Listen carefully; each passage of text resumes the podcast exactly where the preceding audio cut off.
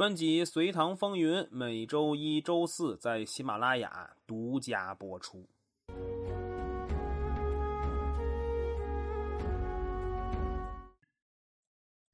上次我们说到了名将史万岁提出和突厥单挑的建议，这个建议被窦融定采纳了。第二天，双方排开阵势，窦融定这边史万岁横刀立马立于阵前。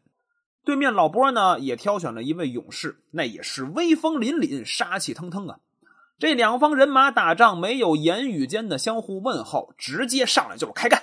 史万岁提刀冲了上去，对方的勇士也是迎着史万岁冲了上来。史万岁大刀一劈，来了个力劈华山，对方用刀一横，扛开了史万岁的大刀。史万岁直接借力用刀横扫，只听“噗”的一声，突厥武士被扫落马下。当场身亡，整场单挑都不足一个回合，搁到现在也就是两三分钟的事儿。这里您可能会有疑问了：怎么才算一个回合呢？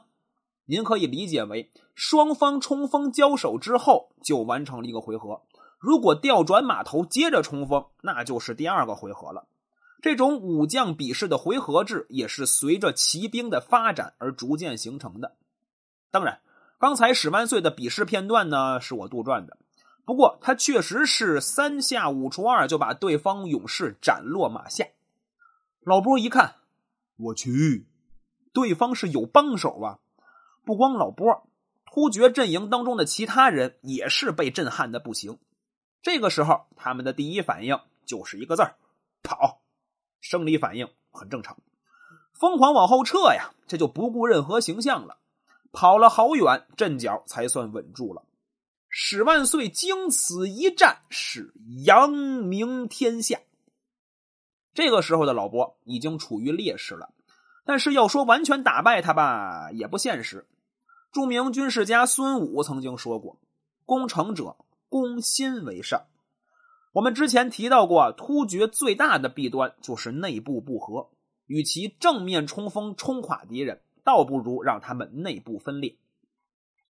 所以一个人站出来了，这个人就是咱们介绍过的隋朝第一大忽悠长孙晟。他已经成功忽悠老头和老沙决裂了，现在忽悠老波正是机会。于是他派人到老波面前进行游说。虽然咱们不知道具体是谁进行的游说活动，但这番说辞的模式，咱们可以好好学学，万一能用得上呢？其实这个模式啊，主要分为两步。第一步叫撒盐，第二步叫诛心。咱们一步来分享。先是撒盐，他是这么说的：老沙每次来都能取得大胜，可你呢？第一次来就打了个大败仗，你真废物，真是突厥的耻辱。就你这样，还好意思活在人世间？您啊！千万别上来就开骂，这他聪明，先找了一个目标物，找的是老沙，让这被骂的人呢把注意力集中在你设立的目标物上。老波听完这句话，那基本就是有些怒气了。记得这个时候要继续激怒他，所以再用刀把伤口刺的深一些，然后再撒把盐。这就是往诛心方向发展了，但属于第一步和第二步的过渡，所以这个时候撒的盐不要单纯的拱火了，不然很容易活不到下一秒钟。这个时候你就要把形势的危机性展现出来。使者是这么说的：“你本来呀和老沙是势均力敌的，但现在呢，老沙经常打大胜仗。”人家那威信呀是如日中天，你这威信如江河日下。这个时候的老伯在愤怒之余，必定会有一丝惊慌，因为这是他未来会遇到的问题呀。好，接下来就是第二步，诛心，要把这个问题往严峻了说，越严峻越好。你打了败仗，成了突厥的耻辱。你觉得老沙会给你好果子吃吗？他肯定让你背锅呀，会把你说的一无是处啊。在对方正在惶恐并且思考的时候，你再加一把火，再把问题说的更严重一些。这其实就正中了老沙的下怀了。他巴不得你出事儿呢，这样他就有机会出兵消灭你了。你觉得到时候你能打得过他吗？哎，到这个时候，对方基本就沦陷了，因为你戳中了他的要害，直接诛心了。下一步只需要做一件事儿，就是等，等着对方向你求助。果不其然。老沙没过多久就派人向长孙晟求助了。这个时候，单纯的给建议并不管用了，得给他举例子，让他知道啊，这种事儿不止一个人做，让他放心。所以长孙晟就说：“老头和老沙就不和，他就是老头是现在和我们老大隋文帝联合了，那结果怎么样啊？人家那小日子过得美滋滋的呀。”老沙也不敢对他怎么样嘛，所以你可以学学老头嘛，跟我们老大联合。记住，这个时候说的事情一定是真的，经得住查的。老波一听，觉得这些说的，哎呀，太对了，宣布不打了，不打了。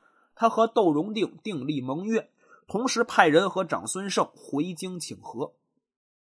咱们且不说使者随着回京的事情，来看老波这边。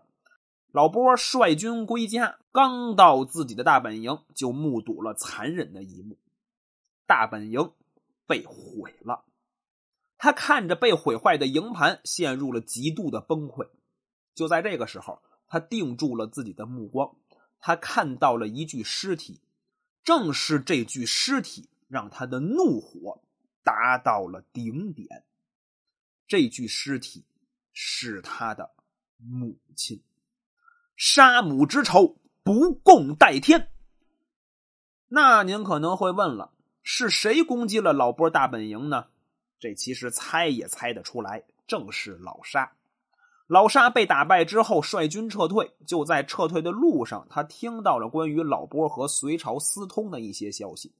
他没能冷静去核实消息真假，也是带着一腔怒火攻打了老波的大本营。这个消息是谁放出来的呢？史书当中并没有明确说明，不过我猜就是长孙晟。以老波现在的实力，如果去和老沙决战，那绝对是卫生间点蜡烛，厕所里打灯笼，花样找死。所以他想到了老头，敌人的敌人就是朋友，他决定和老头联合。并向他借兵十万，浩浩荡荡杀向老沙。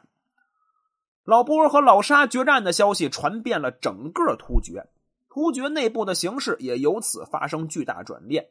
一些和老沙不和的小的部落转而投奔了老头和老波这边。突厥政权的内部矛盾在此刻集中爆发，它分裂成了东西两部分。东突厥为首的是老沙，西突厥为首的是老头和老波。老波带着部队是连冲带打，把老沙打的是叫苦不迭。消息传到了隋文帝的耳朵里，他有些将信将疑。他能想到的是突厥内部会出现混乱，但没想到会乱成这样，所以他派了两位亲信高炯和于庆泽去负责收尾工作。收尾嘛，无非就是打击一下残兵，整顿一下当地建设，抚恤一下战死的士兵家属，防备一下突厥继续入侵。不过这种工作呀，高炯或者于庆泽二者去一就可以，用不着两位宰相都过去。